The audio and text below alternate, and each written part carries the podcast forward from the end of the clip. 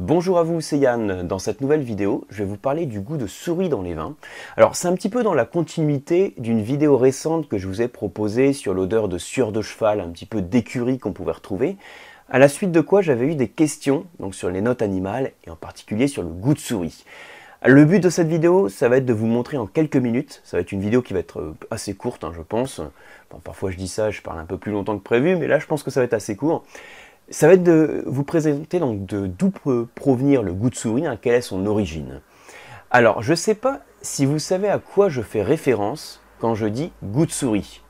Je ne sais pas si vous avez déjà croqué dans une souris, alors c'est pas mon cas. Quand on parle d'odeur de goût de souris, on fait référence aussi à une odeur donc un peu spécifique qui peut éventuellement aussi évoquer euh, la peau de saucisson, euh, certains dégustateurs disent que, ça, évoque un peu le vomi, voilà, donc c'est pas quelque chose, une odeur qui est forcément très classe. Donc comme vous pouvez vous en douter, c'est un défaut. En fait, il y a quelque chose de très simple. À partir du moment où vous avez une odeur qui est franchement désagréable au nez, hein, pour ça, on va dire c'est facile. La dégustation, c'est un plaisir. Donc, quand il y a quelque chose qui apporte franchement du déplaisir, je ne sais pas si ça se dit déplaisir, mais en tout cas, qui, quelque chose qui est désagréable, c'est généralement un défaut. Après, on peut mettre un nom sur ce défaut, chercher à comprendre son origine, mais voilà, déjà, quand vous avez une odeur comme ça aussi spécifique, qui est complètement désagréable et qui écrase les autres odeurs au nez, c'est un défaut. Alors, qu'est-ce que c'est que le goût de souris? Eh bien, c'est un défaut qui rentre dans la catégorie des euh, problèmes bactériens. Vous savez, quand on parle des déviations dans le vin, des défauts, on parle parfois des déviations qui sont dues à des bactéries et d'autres qui sont dues à des levures, comme des refermentations. Le goût de souris, c'est généralement donc une déviation bactérienne qui est apportée principalement par les bactéries lactiques. Vous savez, les bactéries lactiques, c'est elles qui font la fermentation malolactique, hein, cette deuxième fermentation qu'on fait euh, dans le vin rouge, hein, pour faire simple. Voilà, donc euh, les bactéries lactiques, elles vont aussi avoir comme effet de travailler certains acides qui sont présents dans le vin et créer ce composé olfactif hein, qu'on appelle le goût de souris. Alors, le, jeu qu'on a, enfin, enfin le jeu, l'évolution qu'on a, voilà, donc le goût de souris, c'est lui dont on parle. C'est, alors, la matière première que l'on a, c'est l'acide tartrique, je n'ai pas très bien écrit, hein, c'est souvent le cas, vous me direz. L'acide tartrique, c'est un des acides qu'on a dans le vin, c'est l'acide principal du vin avec l'acide malique.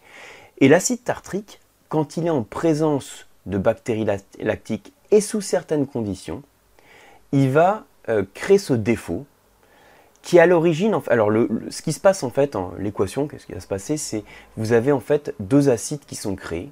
Un acide qui est celui du vinaigre, donc vous savez à quoi je fais référence, c'est l'acide acétique.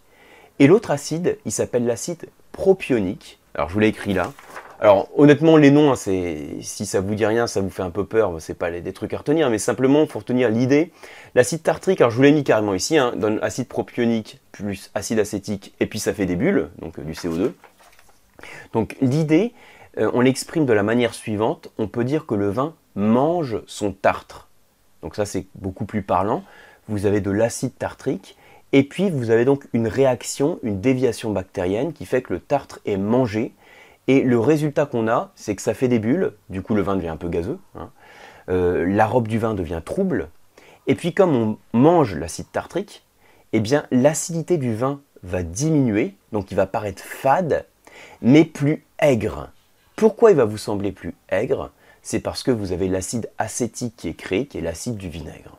Voilà un peu le jeu à comprendre. Donc vous avez une déviation bactérienne, et puis le vin il fait, bon c'est un peu louche, hein, dès qu'il devient un peu gazeux, que la robe devient trouble, euh, voilà, je veux dire ça pue, ça pue légèrement, ça a cette aigreur caractéristique hein, de l'acide acétique, hein, l'acidité volatile, et puis cette odeur qui est très caractéristique.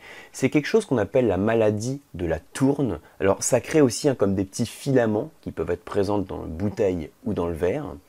Et puis on appelle ça aussi la maladie de la pousse.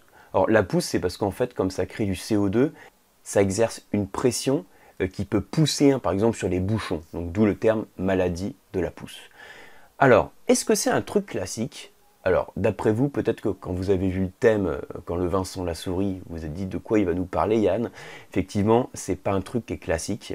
Heureusement, c'est plus quelque chose de classique parce qu'il y a aussi des progrès en termes œnologiques qui font qu'on sait comment lutter contre cette maladie, enfin dans la mesure du possible.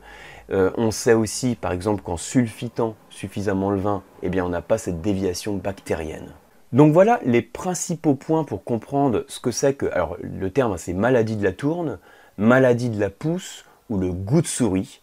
Hein, voilà, retenez que c'est, on peut dire aussi le vin mange son tarte parce que là ça exprime bien ce qui se passe en fait en termes de réaction.